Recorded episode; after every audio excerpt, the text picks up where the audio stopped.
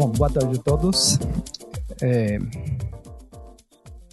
é, dá para ouvir direitinho? Bom, meu nome é Carlos Cortes, para quem não me conhece, sou responsável pela área de engenharia de riscos. E hoje vamos falar de um tópico que é bem interessante, né? É aprendizados ou lições de aprendizado de, de sinistros de propriedade. Tá? E o objetivo desta apresentação é entender a, a relevância do aprendizado de perdas, né? Identificar as oportunidades que todos nós temos, é, o que podemos ter, nas quais esse aprendizado pode acontecer.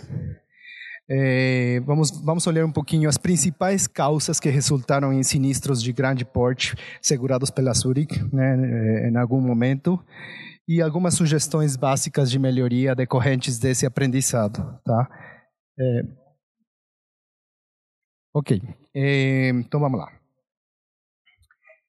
Esta sessão tem uma missão de interagir, todos interagindo eh, de uma forma conjunta, porque acreditamos que é muito mais simples aprender com as experiências de outros antes de nós ter que aprender uma lição própria. Não? Então, assim, essa é muito a intenção deste, deste conteúdo que eu tive a oportunidade de, de, de preparar para vocês. E, e falávamos de várias oportunidades de nós poder aprender, e realmente elas existem. Né? A primeira é através do planejamento de cenários de perda. Não sei se vocês todos, todos sabem, mas, por exemplo, falando de, de, de seguro de propriedade, as seguradoras, quando fazemos uma avaliação de risco para fins de subscrição, a gente desenvolve cenários de perda, né, onde definimos qual que poderia ser o pior cenário ou aquele cenário eh, eh, no qual todos os sistemas de proteção funcionam. Então, o pior cenário e o cenário mais factível, né? E acreditamos que esse é um bom momento para, os, para as empresas interagirem com as seguradoras para simplificar esse processo. Às vezes a gente faz uma avaliação de perdas é, é, muito é, com as poucas informações ou com as, o pouco detalhe de informações que a gente tem, um valor em, em risco cheio, sem ter uma uma uma adequada entendimento de como esse valor está dividido entre os diferentes prédios, enfim. Então a gente às vezes faz uma estimativa baseada em uma porcentagem estimada e não em dados que poderiam ser mais mais precisos. E aí acredito que existe uma boa oportunidade de segurados, seguradoras interagirem para fazer esse esse cenário de perdas muito mais é, é, é, preciso e consequentemente entender como que como que é, é, o engenheiro está olhando essa dinâmica de um possível talvez incêndio que aconteça em um local, vai de um lugar para onde, enfim. E esse seria um bom momento para a gente entender como qual que, qual que é o nosso nível de exposição e talvez já desde esse momento estar tomando algumas previsões para que esse tipo de eventos não aconteçam, né? Lições aprendidas após perda, né? Infelizmente, às vezes os sinistros acontecem. E o pior que pode acontecer, além do sinistro, é que a gente tem um, receba um ressarcimento do seguro é, e passamos os consertos que são necessários, começa a operação de novo e a gente não aprendeu nada desse, desse, desse evento. Né? A gente tem que procurar entender qual que a causa foi a causa raiz desse sinistro para implantar as ações de mitigação para que esse evento não aconteça, não, não, não aconteça de novo. Né? E aí, de novo, segurador, seguradoras, seguradores, reguladores, podemos fazer um trabalho a, a seis mãos para entender certinho o que, que, o que, que aconteceu muitas vezes vocês têm é, é, muito mais informações do que um, um, regulador, um perito que chega e faz uma avaliação, sem poder conversar ao detalhe com pessoas talvez que estiveram no momento do evento, né? E, e poder chegar a esse ponto de dizer, não, o evento aconteceu por isto. É, por isto e por isto e por isto, porque o sinistro sempre é uma, uma, uma são várias é, situações que se concatenam no momento do evento, já vamos falar disso. Então, esse, esse momento de interação que a gente não pode perder, e que a gente tem que aprender muito disso. E, finalmente, é uma proposta que, inclusive, esta, esta palestra visa muito esse objetivo de, de criar foros de discussão sobre sinistros. Né? Por que não é, um grupo de, dentro do seu grupo de, de, de gestores de risco, se reunir uma vez a cada três meses e comentar dos, dos pequenos, grandes sinistros que acontecem nas, nas empresas de vocês para é, para ir aprendendo, né? Que melhor que aconteceu numa, numa empresa e que não aconteça em outras cinco. Isso seria algo sensacional, né?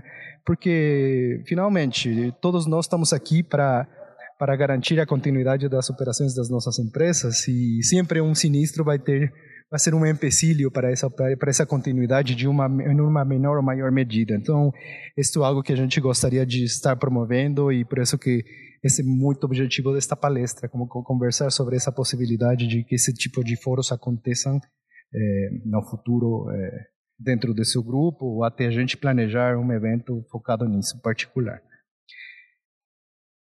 a análise de sinistros é algo que, que, que na Zurich a gente faz, investimos muito tempo nisso. Para falar a verdade, temos uma equipe é, global, central, que só faz isso. Então, está acontecendo um sinistro na Espanha, na China, é, no México, e eles coletam informações com suporte das unidades locais, procuram dados para fazer esse forensic do sinistro e tentar entender o que, que deu errado aí. Por quê? Porque uma vez que a gente consiga fazer isso, é, depois essas informações são levadas a todos os 800 engenheiros de risco que temos na Zurich e que dão suporte a milhares de clientes ao redor do mundo e a gente consegue pelo menos é, é, difundir essa, essa, essas causas e criar uma uma dúvida, uma uma, uma, uma, deixar uma semente aí para dizer, gente, vamos trabalhar nisso aqui. Isso aqui não, pode, não deveria acontecer conosco, porque já sabemos como que esse tipo de eventos poderiam estar acontecendo. Né? E um processo que ajuda a mudar percepções, inclusive entre os engenheiros de risco. Né? É, uns 15 anos atrás, primeira vez que eu visitei uma, uma é, indústria de bebidas é, gaseosas, é, refrigerantes, não sei se alguém daqui é dessa, dessa indústria, primeira vez que eu visitei essa, esse tipo de negócios, a minha lógica de engenheiro, né, e pensando em um possível incêndio, era que o armazém de produto acabado estava assim imediato às áreas produtivas, sem nenhum tipo de compartimentação, nada. E o cenário, o cenário era bom. E se, pega, e se pega, começa a pegar fogo no armazém de produto acabado, qual que é a repercussão no equipamento de produção? Né? Essa, essa era a nossa lógica na época, eu lembro que o mesmo pessoal da, da empresa falou para mim: não, Carlos, mas pensa assim: se acontece um incêndio no armazém, que é só refrigerante, água carbonatada, é, vai começar a pegar fogo e eventualmente esse PET da, da garrafa vai derretir, vai liberar o refrigerante e vai ter um efeito de, de, de, de extinção do incêndio, né? E essa foi assim meio que a lógica que se a gente parar para pensar, não, não é assim meio absurda, né? Parece que poderia funcionar. É, mas tivemos um sinistro no México. E, e, o evento aconteceu totalmente distinto ao que foi falado, né? Realmente o incêndio aconteceu. O que acontece? Começa a pegar fogo o, o, o material, o filme que, que, que, que, que mantém fixas as, as, as uh, pilhas de refrigerante só que quando chega no PET, o, refrigerante mesmo resfria o PET. Então o PET não derrete. Então realmente começa a propagar o incêndio pelas pallets, pelo, pelos filmes plásticos que, que e é um incêndio que vocês veem aí uma foto, um armazém que realmente foi teve uma propagação séria do incêndio e até condenou o prédio. Né? Vocês veem aí os elementos estruturais do telhado foram condenados. O prédio teve que, teve que ser demolido, derrubado. Né? Então, assim, é um, esse tipo de análise de sinistros que a gente faz é um processo que também muda a percepção do engenheiro e, eventualmente, a gente muda o nosso olhar e nosso entendimento de como pode ser a dinâmica de um incêndio num local determinado. Né? E ajuda para ver outras coisas. Né? Vocês veem aí é, os meus coterrâneos no meio de um incêndio, ainda saindo fumaça e tá com chapéu, aí chapéu mexicano. Enfim, engraçado, mas é, é, esse tipo de, de análise eh, nos ajuda também a entender que a forma em que os sinistros acontecem, acontecem muitas vezes foge da lógica. Aliás, eu acho que a maioria das vezes foge da, da lógica que todos nós podemos ter eh, eh, das situações de risco na nossa, na nossa empresa. E esta frase é uma frase que, que eu gosto de falar quando converso com o pessoal, com as pessoas que eu consigo ter interação durante as minhas avaliações de risco. Os grandes sinistros são decorrentes de uma série de situações desafortunadas que se concatenam num momento determinado. Vamos pensar o que, que isso quer dizer. Raramente, um sinistro acontece por uma causa, uma situação particular. E vou dar um exemplo disso. Por exemplo, um incêndio decorrente de uma queda do raio em um terreno, aí se podemos falar que o raio provocou o, o, o, incêndio, né? Mas rara vez isso acontece nas indústrias. É, normalmente nas indústrias acontece, temos uma, uma, uma situação desafortunada, que a gente vai ver alguns exemplos, mas algum procedimento que não foi, não foi seguido adequadamente, ou um erro humano. Então vamos dar uma olhada. Quais são essas possíveis situações desafortunadas? Instalações físicas, né? Se a gente olha esta primeira foto, podemos ver aí um telhado de uma empresa. Podemos ver um sistema protecional automático, bonito, o telhado está limpo, parece que tudo está ok. Mas se a gente olha essa lâmpada, essa, essa, essa luminária aí, a gente percebe uma, um, um deterioro, deterioramento do, do da, da, protetor abaixo por conta do calor que essa, essa lâmpada que está lá dentro é, é, gera, né? E se agora mostro esta foto para vocês, é o mesmo lugar, é o mesmo local. O que aconteceu? A lâmpada estourou o protetor abaixo da lâmpada era plástico e começou a pegar fogo e a jogar todo esse fogo para baixo da, da, da, lâmpada mesmo.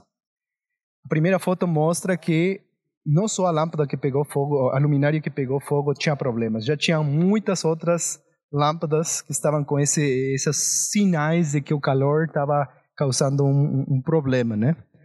E o que que, o que, que a gente entende ou, ou, ou, ou percebemos? Que realmente não existe, ou muitas empresas não têm um processo para inspecionar essas lâmpadas, ou para ter um programa de, re, de substituição planejado dessas lâmpadas, porque como qualquer coisa, tem, essas lâmpadas têm um ciclo, um, um período de vida, uma vida útil. E, infelizmente, quando essa vida útil chega ao fim, muitas vezes eh, a falha dessas lâmpadas pode ser catastrófica, é explode, né? E se essa, essa pequena explosão que de uma luminária que está trabalhando a 400 graus é, acontece acima de produto que está estocado abaixo, já temos o cenário ideal para um evento de grande porte acontecer. Trabalhei há uns 20 anos, quando comecei a minha carreira em gestão de riscos, trabalhei numa, numa cadeia de supermercados muito famosa internacionalmente. Tivemos um incêndio num Sam's Club, oh, já falei a... Já, eu falei a, a, a Tivemos um incêndio num, numa loja de. um, um clube de, de preços. E, e, o incêndio começou no alto de uma estiva, de, de uma pilha de, de, de papel higiênico. O que aconteceu? Era um domingo à noite, o fogo começou lá no alto, pessoas com, com extintores não conseguiam fazer nada. É, começou a desenvolver o incêndio. É, a pessoa que estava em cargo de gestão da loja não estava, não, não, nunca teve um treinamento é, para gerenciar esse tipo de situações. Ela viu o, o, fogo, viu a fumaça e ordenou a retirada de todo mundo, na, na, na ideia de preservar a vida das pessoas é, realmente com os equipos protecionais que existiam na época, o incêndio talvez pudesse ter sido controlado se ela tivesse, ou o grupo de pessoas que estavam aí junto a ela poderia ter, pudesse ter tido um treinamento melhor. Mas, enfim, é, é, o ponto é as instalações físicas, às, às vezes até as mais insignificantes, devem ter um programa de gestão, né? Controles de processo, né? Às vezes nossos processos têm riscos inerentes, né? Primeira foto lá na esquerda é uma uma indústria de papel, tá? Uma uma indústria de papel que para falar a verdade a máquina era um modelo antigo, né? Não não não tinha outras coisas que máquinas mais modernas já têm. Então é normal que num processo de produção de papel, se tem algum, alguma deficiência é, no ajuste dos secadores, na matéria-prima, enfim, o papel rompa e você não consegue enrolar e tem que estar jogando esse papel para algum lugar. neste, máquina, neste caso desta máquina em particular, essa, essa quebra de papel ia para o subsolo da máquina, né? E isso é normal de acontecer. Nas máquinas novas já tem um sistema de coleção desse papel que cai já num que a gente chama de um hidrapulper, então esse papel já cai em água já está sendo processado para entrar de novo na máquina. Mas este não era o caso. Neste caso, esse papel ia no subsolo e começava a se acumular. É lógico que tem um momento em que se não dá para manter mais papel aí, tem que parar a máquina e fazer os ajustes necessários, né? Neste caso aqui, aconteceu esse negócio. A máquina estava com problemas, o papel estava rompendo, estava indo abaixo do, so, do, subsolo, mas tinha um agravante. O que, que vocês acham que é esse agravante aqui? Né? Uma instalação elétrica totalmente fora de qualquer padrão lógico de manutenção, né? Porque uma área onde você vai ter pode ter acidentalmente presença desse papel, mas vocês veem aí o, o fiação exposta, o painel todo batido. Então vocês veem como um processo que está com um problema, como cria um risco associado e depois temos instalações deficientes que introduzem mais um fator para esse um possível evento acontecer. Né? Então, é uma sequência de falhas que levam a uma situação desafortunada que é um sinistro. Ou, outro caso aqui, quando a gente avalia uma indústria metalmecânica e pensamos desde o ponto de vista incêndio, fala, mas o que, que, que pode pegar fogo aqui? Todo é metal, matéria-prima é metal, produto acabado é metal, maquinário robusto metálico.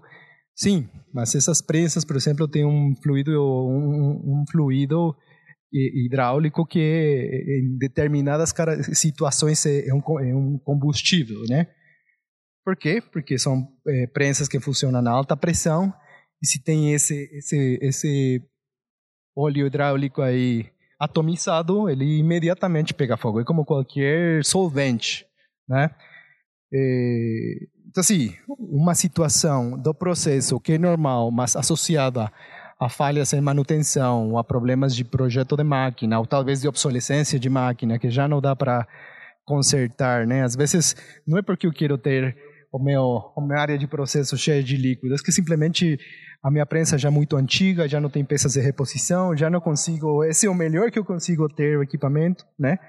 É no melhor dos casos, pode ter casos onde não, temos que produzir, estamos, estamos eh, com níveis de venda fora do que a do, do, do, do, umas extraordinárias, temos que produzir, vamos parar a manutenção, enfim, e levar a situações deste tipo que, juntando-se a outras situações, podem levar a esse cenário não desejado. Né? Sistemas protecionais, né? Todos nós sabemos já, e já falávamos dessas estimativas de perda, o pior cenário e o melhor cenário. Qual que é a diferença entre eles, entre esses dois cenários?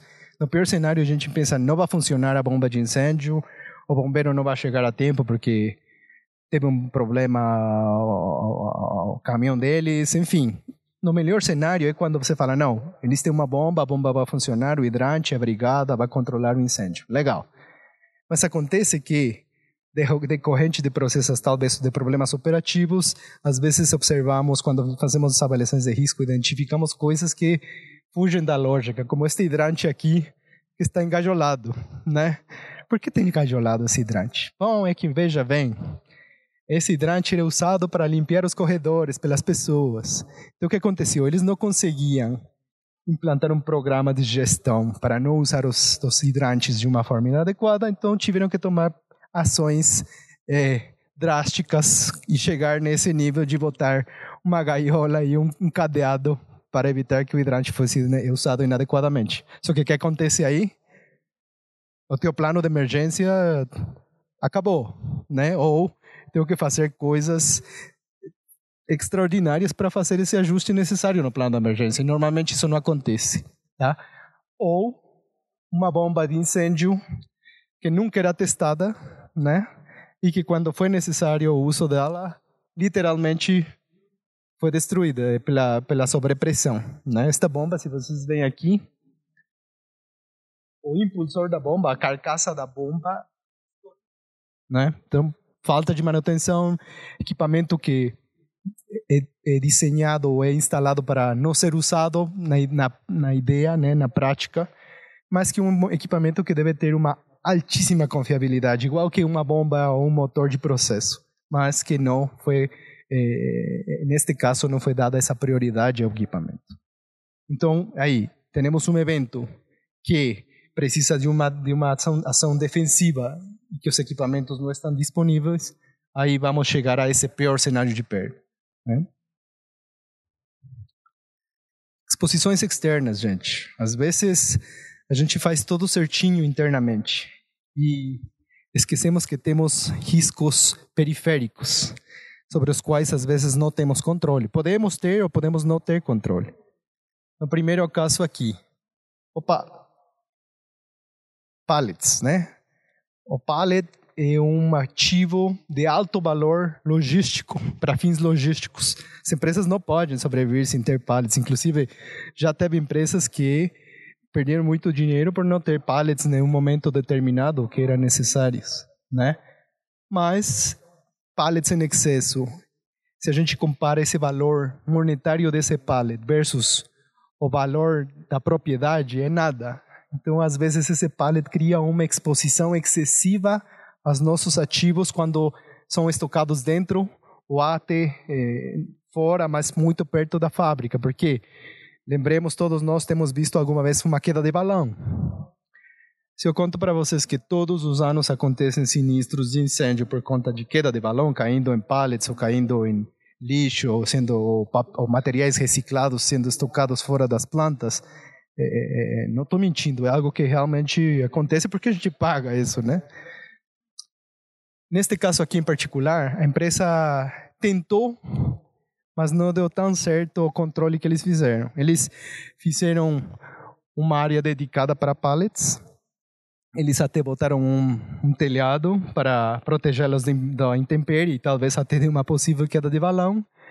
Só que deixaram uma, uma lâmpada, uma luminária igual a que eu mostrei para vocês nos slides atrás, bem acima dela, né? Gente, quando isso pega fogo, vocês não têm uma ideia, é literalmente um inferno. Eu me, já, todo mundo já foi, fez um churrasco em casa, né? Uma, uma, uma fogata se chama? Fogueira? Uma fogueira. Bom, esse, imagina essa fogueira em pequena escala, estou aqui com milhas de pallets aí, isso é um inferno mesmo. Se este prédio aqui, que é de, é, a gente fala, um prédio de baixo valor, então assim, aconteceu um incêndio assim, deixa queimar, não, não vai acontecer nada, mas se está muito perto da planta, ela por radiação, você pode ter uma propagação de incêndio. Ou, aliás, um inimigo oculto que muitas vezes não é considerado, e vamos falar um pouquinho mais para frente, a fumaça. Né? Tem, tem diferentes indústrias, tem diferentes níveis de susceptibilidade à fumaça. Então, é, é, é algo que a gente tem que estar olhando.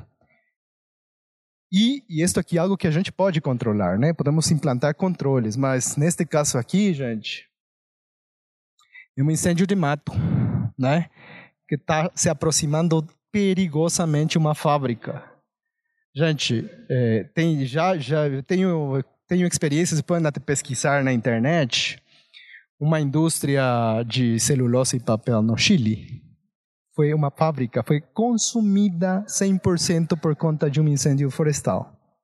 Né? Então, assim, um risco inerente a, a, esse tipo de indústria, né? Porque são normalmente eles têm florestas perto, mas em, em particular esse caso foi um caso que deve ter acontecido em 2012, 11 por aí.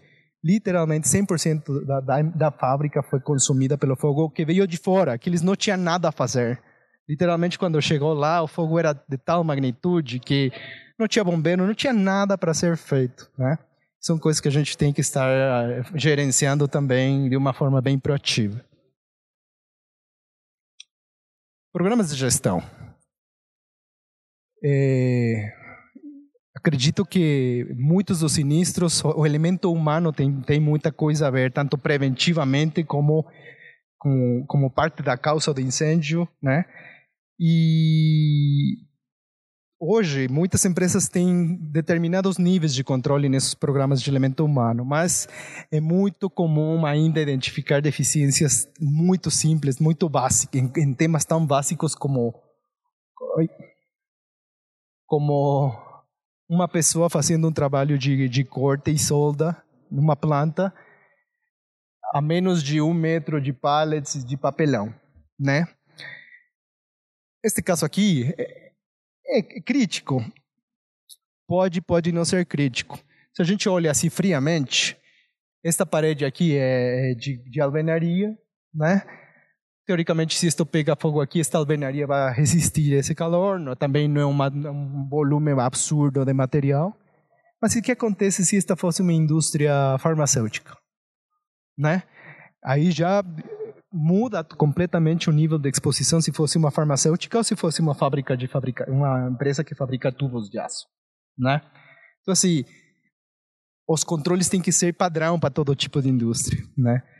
É, as permissões de trabalho de corte e solda são uma coisa que eu é, eu estou muito é, interessado nesse ponto, ponto em particular. Por quê? Porque é algo que a gente avalia com muito cuidado sempre que fazemos uma avaliação de risco.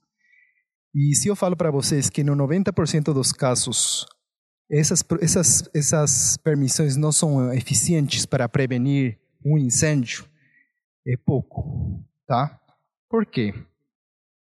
Normalmente as permissões de trabalho de corte e solda são gerenciadas pelas equipes de segurança ocupacional, prevenção de riscos, enfim.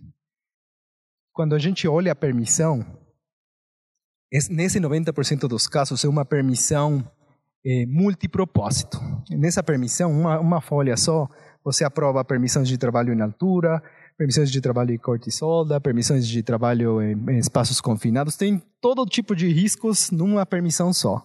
O que, que isso acontece?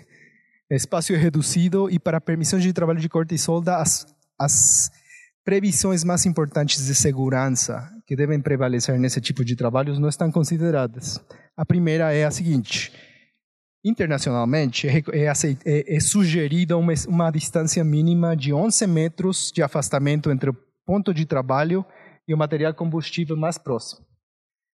As permissões que temos no Brasil não incluem esses 11 metros, não falam, não fazem referência a esses 11 metros. Então, se, quando, eu, quando eu pergunto para a pessoa, tá bom, e quanto.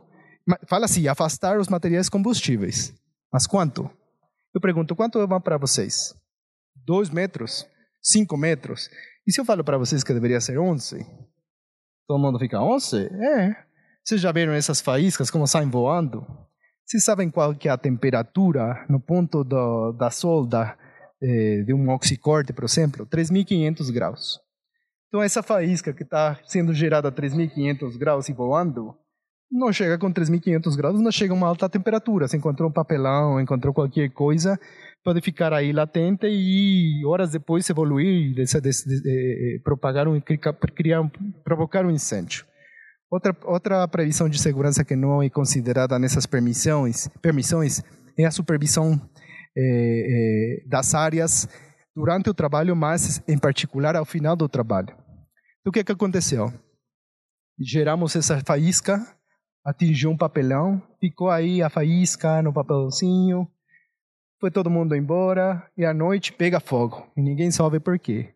Bom, ficou um fogo latente que ninguém percebeu, ninguém voltou à área do trabalho a perceber se havia um cheiro, alguma coisa estranha. Fecharam uma fábrica, outro dia chegaram, tava, foi consumida pelo fogo. Né? Então são, são detalhes que, que a gente tem que ir trabalhando e aprimorando. Ou as clássicas áreas de docas em, todas, em todo tipo de indústrias. Né? Problemas de ordem, limpeza, juntos com problemas de motoristas fumando sem um controle adequado, que acontece muito. Sabemos que esse sempre temos um problema aí, operação com logística para fazer uma gestão adequada desses motoristas. Então é comum você encontrar esse tipo de coisas, né? E do lado bitucas de cigarro. E ao lado das docas. Então imagina, começa com aquele pequeno incêndio aqui, tá a doca em cima, começa, entra fogo, entra fumaça, já dá para criar um cenário que, que pode ser catastrófico. Então, assim, programas de gestão é algo que todos nós temos que estar trabalhando, supervisando, auditando para que eles sejam abrangentes. Eu quero começar com os estudos de caso que tenho para apresentar aqui para vocês. E eu quero esclarecer que Lógico, são sinistros que a Zurich eh, pagou em algum momento dado, né? Por óbvias razões, não se fala de quem foi o cliente, nem em que lugar, nem em que país aconteceram. E também não vou mostrar para vocês grandes fotos do que foi o sinistro, sino quero falar dos pontos-chave que acreditamos temos que eh, eh, são irrelevantes para nós estar ficar atentos a esse tipo de deficiências, né? Armazém refrigerado. Um armazém que tinha um, era refrigerado, os produtos precisavam de refrigeração. Consequentemente, o prédio precisava ter um isolamento térmico, que é o, o, o muito temido isopainel na indústria do seguro, né? Um prédio que na época não tinha sistemas de detecção e proteção automática e que, infelizmente, eles decidiram fazer uma reforma na área de escritórios do armazém chamaram um terceiro, né, um prestador de serviços e falaram: "Eu quero abrir uma nova porta aqui, quero fechar aqui, quero uma janela aqui". O que que esse terceiro fez? Chegou, mais simples, pega o maçarico, começou a cortar a porta no isopainel, abrir janelas com com isso com o maçarico, né? Durante o processo, um, um funcionário olhou percebeu um cheiro estranho, mas também percebeu que estava sendo um trabalho, viu tra os equipamentos aí falando, é normal. O trabalho acabou, todo mundo foi embora, não, não operava 24 horas, todo mundo foi embora à noite. Esse incêndio se desenvolveu entre o seu painel e acabou com o armazém, né? O interessante do negócio é que nessa época esse, esse, essa empresa estocava produtos que era de temporada. Né? É, tinha aí o estoque para vender na temporada o que está acontecendo. Então, o que, que passou? Eles já não conseguiram reproduzir, perderam a temporada de, desse produto em particular, negócio que agravou a perda mais ainda. O que, que, o que, que foi aprendido deste negócio? Bom, primeiro tivemos um problema de gestão de mudanças na empresa, né? Ninguém falou, ou talvez alguém falou e eles não fizeram caso de que esse tipo de prédios são um desafio para, para as reformas eh, especificamente.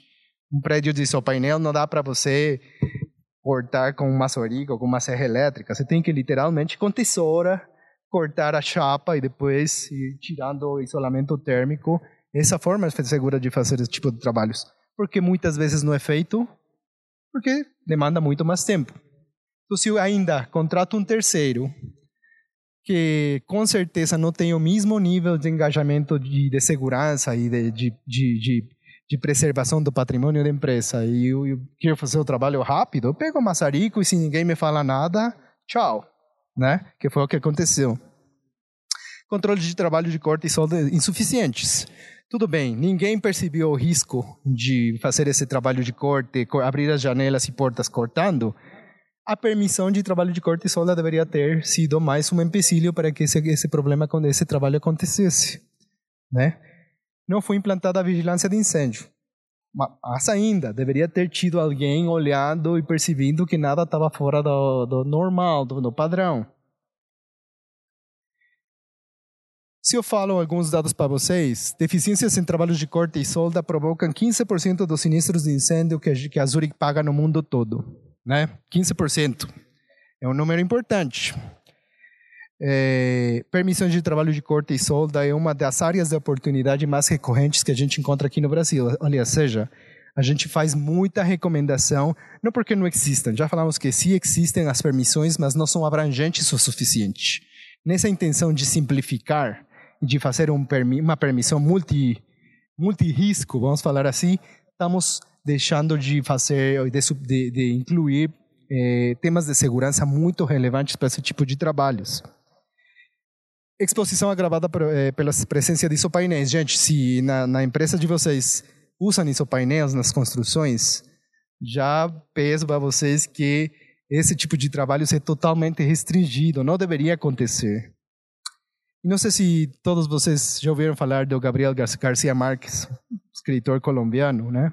Ele tem uma obra, uma das obras mais importantes dele, chama Uma Crônica de uma Morte Anunciada. É muito bom. Trabalho a quente. E essa trilogia, Trabalho de Corte e Solda, Isso Painéis e subcontratados é literalmente isso, uma crônica de uma morte anunciada. Fiquem muito de olho com esse negócio, tá? É tão relevante que a gente tem feito várias, temos várias eh, iniciativas nesse sentido. Se vocês esta apresentação vai estar disponível para vocês depois. Tem aí o link do nosso site da Zurich Brasil, em particular onde estão todos os assuntos da engenharia. E aí temos vídeos eh, de um vídeo de treinamento que vocês podem usar para para continuar promovendo as melhorias nessa prática. Temos a nossa permissão, eh, nossa nosso formulário que não é diferente em nada de todos os formulários de muitas seguradoras internacionais. Temos um material aí que explica os porquês a relevância da, da, do cuidado em particular desse tipo de, de trabalhos. E esse QR Code é do nosso aplicativo Zurich Risk Advisor, o vídeo que estou falando aí tá, tá também aí. Então, assim, gente, este é, uma, este é um negócio que é muito simples de, de, de mitigar, se a gente olha. Então, eu peço para vocês lição de lição de casa. Voltem na, nas suas fábricas, na sua empresa, dê uma olhada na sua permissão, comparem com a nossa permissão e vejam o que está faltando. Garanto para vocês que muitos dos casos vai ter alguns gaps que são relevantes. Incêndio externo. É uma empresa de cosméticos. Né? Tinha uma floresta que estava localizada a 80 metros já fora da propriedade deles. Eles não tinham sistemas de proteção externa, só hidrantes internos, né? o corpo de bombeiros ficava a 25 minutos, 25 quilômetros do local estava na temporada de seca, tá? Que aconteceu? Um incêndio noturno, sei lá, a causa pode ser ter, pode ter sido diferentes, mas que eles não controlavam. Na época, a brigada de incêndio estava reduzida por ser de noite e eles não tinham equipamentos de combate. Tinham extintores, mas já o fogo estava num nível que o extintor não fazia nada, né? O que foi interessante nesse caso? O incêndio não chegou à fábrica deles, mas a fumaça chegou. As áreas de produção deles precisavam é, características de ambiente controladas, né? Então, o que aconteceu? A fumaça foi levada pelo vento. Os sistemas de ar que insuflavam ar na, na fábrica pegaram essa fumaça e a fumaça entrou no prédio, tá? Não teve um dano físico como tal, a, a empresa ficou íntegra eh, fisicamente, mas tiveram uma, uma paralisação de produção para ter que descontaminar a área, tá? Então, assim, é, é, são coisas que acontecem. Hein? O aprendizado aqui foi um risco de incêndio externo que não era considerado relevante. Plano de emergência nem por aqui considerava esse cenário de uma fumaça chegando, né? Implementa, implementação parcial de ações de mitigação, eles tinham recebido, sim, uma sugestão de cortar a continuidade de, de material combustível do mato até a fábrica. Então, eles tinham tirado grama, tinham feito uma pavimentação para cortar essa, essa continuidade de material combustível. Eles tinham recebido uma sugestão de incluir no plano de emergência, aconteceu um incêndio, desligar os sistemas de ar de uma forma segura para evitar essa entrada de ar, de fumaça num eventual incêndio externo. Isso não foi seguido, né? Então, assim, é, é algo para a gente pensar se eventualmente nós podemos ter esse tipo de exposições. Estudo de casos, danos por água. E esse aqui eu tenho um, um particular, gosto de falar, porque este aqui foi um sinistro. E faz uns 15 anos eu era segurado da Zurich, e este é um, um sinistro da empresa que eu trabalhava, tá? Nós produzia, fabricávamos fraldas. E foi percebido por, pela área de qualidade, controle de qualidade que o nosso armazém de produto acabado, para melhorar as condições da, da fralda, enfim, precisava ter um sistema de acondicionamento de ar, ter umas condições de ar particulares. Só que não tínhamos espaço para para instalar sistemas de, de ar adequados. Então, o que foi feito? Fizeram um mezanino dentro do mesmo armazém e botaram alguns equipamentos de, de acondicionamento de ar dentro desse mezanino, acima desse mezanino. Esse mezanino foi montado na estrutura do prédio.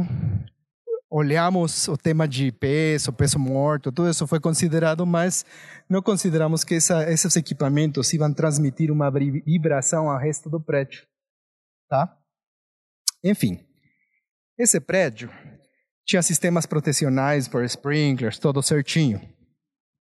Só que É, e, e, para nos fornecer a água necessária para esses, esses sprinklers, tínhamos uma bomba de incêndio de 9.462 litros por minuto. Tá? O que aconteceu? Ah, pior ainda. Nossos sistemas de sprinklers eram deste tipo, onde as tubulações não são soldadas, nada, são, são, tubos, são tubulações que se ranuram e através de uns acopladores, opa, eh, se faz a conexão das tubulações. Tá? Então são coisas, são acopladores, são acopladores que eh, sobre vibração eles podem ir se afrouxando, mexendo, enfim.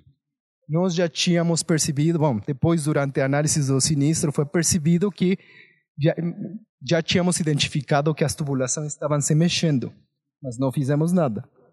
Por conta da vibração e por conta destes acoplamentos das tubulações. O que aconteceu? Se rompeu este, este acoplamento de 15 milímetros, né?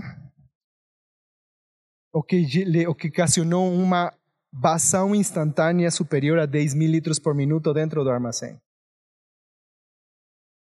Opa!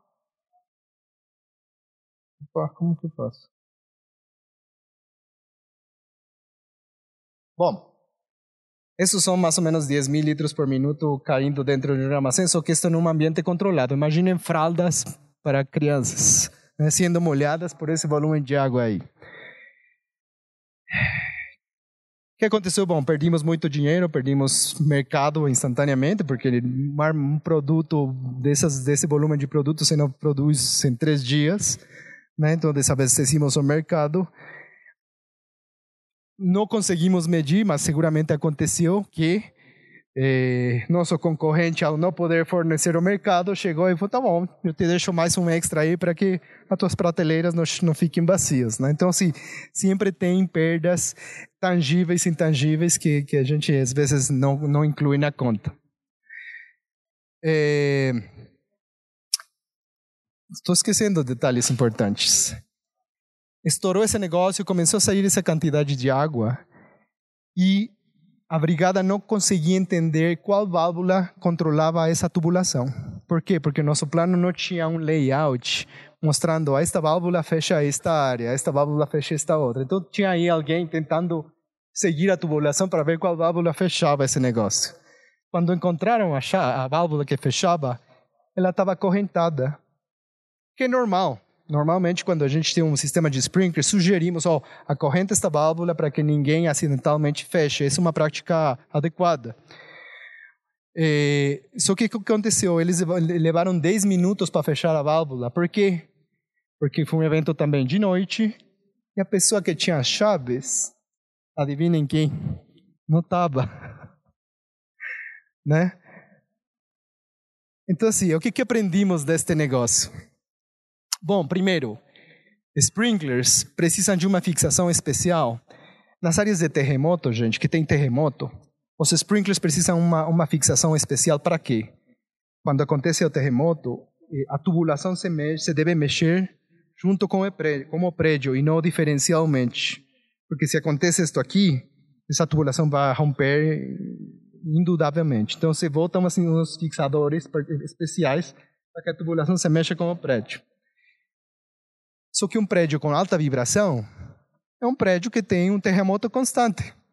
E isso não foi considerado no projeto. Né? Essa falta do layout, ninguém conseguia entender qual válvula fechava o quê. Nosso plano de emergência nunca percebeu que só tinha algumas pessoas com a chave e no momento do, do evento não estava a pessoa com a chave. Né? E não existia um programa de tubulação de, para inspecionar tubulações. Né? É, então, assim, vocês veem que foi uma sequência de coisas que nos levaram a esse evento. Estudos de caso de equipamentos de alto valor. São seis análises, seis sinistros de diferentes empresas que tinham equipamentos que geravam muita receita, né? Ou os maquinários eram de difícil reposição, alguns eram feitos especificamente para a indústria, né? E vocês veem aí um exemplo desse tipo de equipamentos de alto valor ou, ou complexos, né? Neste caso, um secador de uma máquina de papel, que para você transportar ele precisa literalmente fechar a estrada, né? Ou é, eles, eles, normalmente eles têm que circular de noite. Chegam uma ponte, tem que levar um, levar um guindaste para passar a, a, a, equipamento do outro lado do caminhão depois, enfim. Plano de resposta e de emergência considerados adequados. Na época, essas empresas achavam que o plano de emergência era bom. Eh, este, este é um dado bem relevante. Todos os casos foram de incêndio. Os incêndios aconteceram em áreas adjacentes a esse equipamento de alto valor ou em equipamentos auxiliares desse equipamento. Em todos os casos, a perda foi maior de 12 milhões de dólares. O que foi aprendido destes cases? Eh, demandas altas de produção impactaram nos planos de manutenção. É, é, é muito básico, gente. Um carro que corre é, 100, 30 mil quilômetros ano precisa uma manutenção, senão em dois anos ele está para ser jogado no lixo. É a mesma coisa um equipamento de produção. Então, assim, quando a empresa tem, eventualmente consegue muitos clientes e o equipamento é obsoleto ou não está atualizado, lógico que ele vai sofrer mais para entregar essa demanda, né? Se ainda eu, o primeiro que eu faço para dar mais tempo produtivo é omitir manutenção, vai chegar um momento que esse equipamento vai pifar. Os planos de resposta à emergência não foram eficazes, análise insuficiente. É, um caso desses, é, não foi percebido que para levar esse equipamento a, a, a reparar, tiveram que demolir, tirar uma das paredes do prédio para poder tirá-lo da, da, da, fábrica. Em outro caso, não perceberam que poder para poder levar um equipamento na Europa para conserto, eh, tinha duas opções: barco que ia demorar três semanas e a melhor opção era uh, contratar o Antonov, aquele avião russo enorme, mas eh, o Antonov não é algo que você tem disponível de um dia para outro. Então são coisas que não estavam consideradas.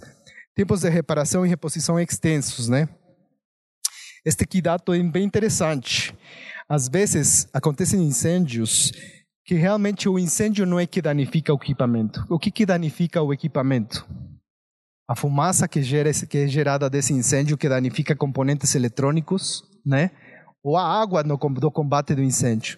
Então acontece que você tem uma máquina já com um, um bom tempo de uso, que tem um PLC, um controlador automático, que esse, esse controlador já, já é obsoleto, já não existe, você não, você não tem uma peça de reposição imediata.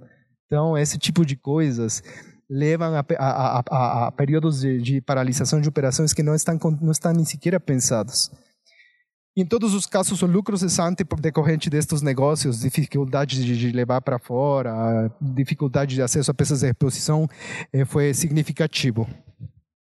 A maioria das perdas analisadas, elas aconteceram, é, bom, é, perdão, relevância dos programas de gestão. Se vocês percebem, em todos os casos tivemos participação de falhas nos planos, falhas na resposta, falhas na manutenção, ou seja, elemento humano.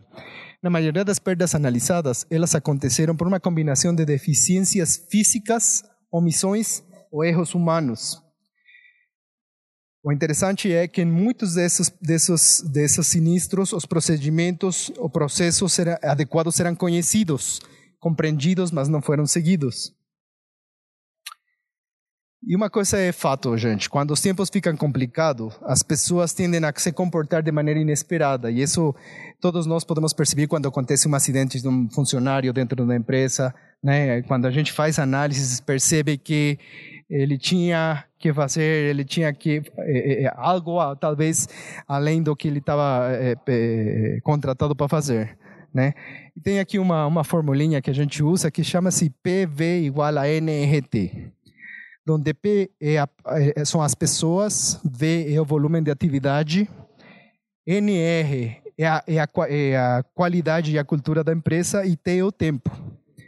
E a teoria é que quando o alinhamento entre pessoas e volume de atividades é, é, não é linear com, com o tempo para esse trabalho ser feito, esse processo de qualidade e cultura cai e a gente começa a fazer coisas inadequadas para conseguir dar conta dos negócios, tá? Nosso desafio como gestores de risco é essencialmente identificar e gerenciar essas distrações ou interesses conflitantes que levam as pessoas a se desviarem das práticas de trabalho seguras, dos procedimentos seguros, da manutenção segura. Né? No Brasil, na Zurich, aqui no Brasil, a gente faz recomendações, sugestões de melhoria para os nossos segurados quando a gente avalia. Se vocês perceberam, um dos cases de incêndio foi por conta de permissão de trabalho de corte e solda, e se vocês viram os outros cases, em muitos dos casos falharam os planos de emergência. Das nossas recomendações que temos feito de 2015 até março de 2019, que foi um total de quase 3 mil recomendações, 30% são de programas de gestão. Ou seja, todos nós podemos, sim investir muito dinheiro, fazer mitigação do risco que essas recomendações visam. Né? E dentro dessas recomendações de programas de gestão, dessas 3 mil recomendações, eh, 48% são justamente permissões de trabalho e corte e solda, com 32%, e 16% de planos de emergência. Então, assim, a minha sugestão, a minha lição de casa para vocês, levem esses, esses negócios aí. É, o plano de emergência é algo que todo é perfeitível, né, desde, desde meu ponto de vista. Hoje temos um plano de emergência, mas se eu falo para vocês que quando a gente avalia planos de emergência, eu sou uma pessoa que gosto de ler, me presta o plano. Eu leio o plano e começo a ver que foi um cópia e cola de uma outra fábrica, porque até deixaram o nome da outra empresa. Então você começa a ver e fala, gente, o plano nunca vai funcionar, é, é, é, letra morta, não, não é algo que está feito assim com a intenção de realmente é, dar solução ao problema, tá? Então, levem estes, estes pontos aqui, planos de emergência e, e permissões de trabalho de corte e solda. É, dê, uma, dê uma olhada na empresa de vocês, como que estamos. É, é algo que tem que ser um processo de melhoria contínua nesse tipo de, de assuntos, né? Conclusões. O elemento humano, pessoal, tem tudo a ver com a prevenção, mas também com a ocorrência de sinistros. Na maior ou menor medida, mas tem a ver. Através de programas de gestão robustos, podemos reduzir uma variável na equação perda. Né? Podemos ter problemas de instalações físicas, podemos ter problemas externos, mas se a gente fortalece o nosso programa de elemento humano, que é a parte preventiva do risco, a gente tem muito a quitar. Eh, possíveis causas de, de eventos desafortunados. Existem diversos fatores que influenciam a eficácia dos programas de gestão eh, e é prioritário, prioritário manter esse programa de melhoria contínua que eu falo.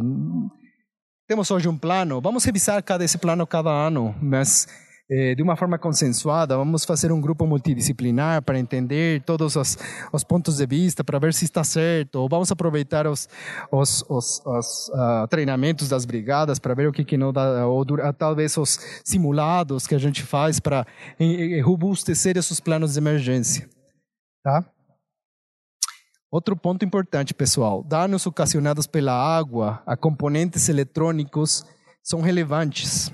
É bom identificar nas nossas operações quais são esses componentes eletrônicos, quais poderiam ser críticos, quais poderiam ser obsoletos, e vamos ver como nos prevenir, porque todo mundo pode ter um pequeno incêndio que cria uma fumaça insignificante que já dá para causar um, potencial dano nas partes elétricas dos nossos equipamentos. A variável tempo de reposição influencia muito eh, no, no, valor das perdas. É bom definir planos de contingência, né? O que que eu faria se eu perder meu equipamento chave que está aqui? Ah, eu tenho que perceber que transportação não é simples, preciso um equipamento particular. Quem são os fornecedores desse tipo de equipamentos? Quanto tempo leva de, de aqui da fábrica ou a, a, oficina que vai fazer a manutenção, ou o fornecedor que está na Itália, enfim, tudo isso tem que estar considerado e a gente tem que ter planos bem certinhos para isso acontecer de uma forma é, é, eficiente. Isso aqui, pessoal, esta é uma frase que eu gosto, gosto muito, Vince Lombardi, o treinador em chefe dos empacadores de Green Bay, há uns vários anos, que foi campeoníssimo aí, ele falava assim: a perfeição não existe mas se perseguir a perfeição, podemos alcançar excelência. E eu acho que essa é uma frase que para nós todos que estamos trabalhando gestão de riscos, prevenção de riscos, temos que ter sempre na mente, sempre, sempre aqui é, é, presente. Hoje podemos ter programas de tudo, mas sempre tem como melhorar. E justamente é, é, esse tipo de trocas de informações eu gostaria muito que sirva para vocês é, tentar assimilar, levar, levar as empresas de vocês e ver o que, que poderia melhorar com, este, com estas informações que esse mexicano me deu. tomara que, que, que a gente consiga já preventivamente ajudar vocês a fazer alguns ajustes. E, bom, com isso eu concluo a minha apresentação e agradeço as suas perguntas, por favor.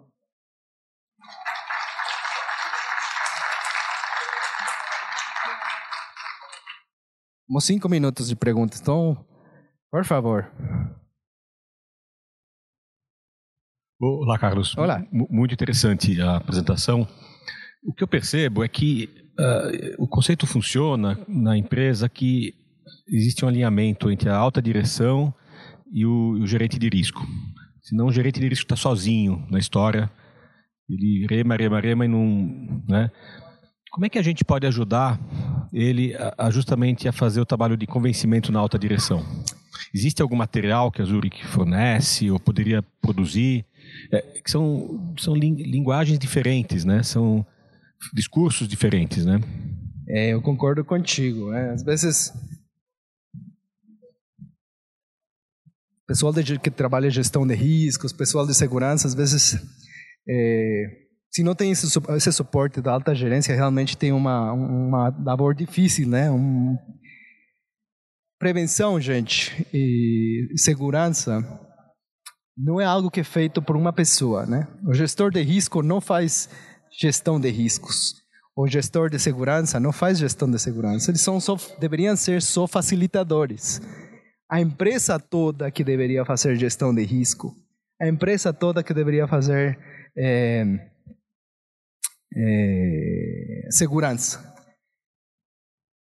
O que que, o que que um gestor de risco pode fazer? Eu acho que um gestor de risco pode se, se aliar muito bem com seguradoras. É, vou te dar um exemplo pessoal que eu tive. Quando eu cheguei na empresa que eu trabalhava 15 anos atrás, a gente tinha, na época éramos segurados de uma concorrente forte nossa, eles faziam, a gente tinha muitas recomendações de, de proteger com sprinklers. E sendo uma indústria de fraldas, papel, tudo aquilo, é um alto risco de incêndio. Primeira vez que eu cheguei, meu, meu trabalho qual que era na época? Meu trabalho era receber essas recomendações e dar suporte às áreas de projeto das diferentes plantas para eh, promover é, a, a, petição do CAPEX para implementar as, as recomendações.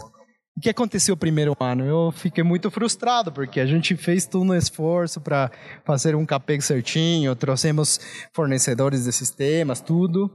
E o que, que o financeiro nos falou? Qual que é o retorno de um investimento? Né? Logicamente, eles nunca iam, assim, não íamos ter esse retorno e não foi aprovado nada. Segundo ano que a gente tentou, o que, que a gente fez? Chamamos a seguradora, falei, tá bom, esse negócio de discutir os cenários de perda foram discutidos com eles.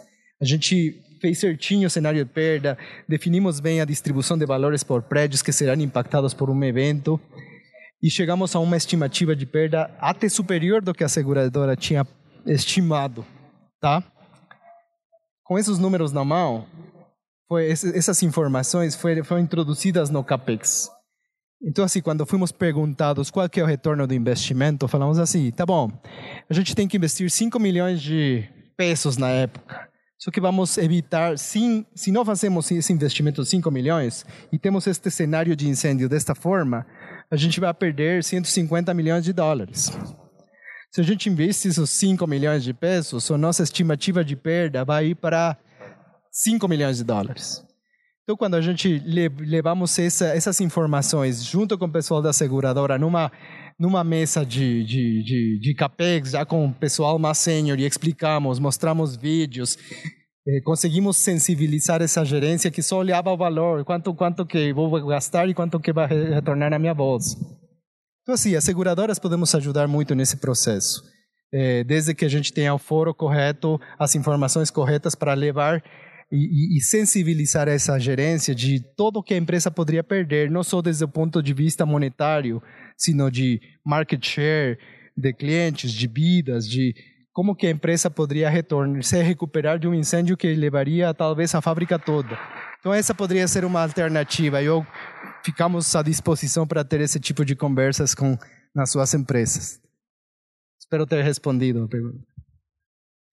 Mais alguém? Tá bom. Bom, se não tiver mais perguntas, eu agradeço. Desculpem aí o meu português, já é meio, meio depois do meio-dia já português cada vez está pior. É, obrigado a todos pela presença e continuem desfrutando do evento. Obrigado.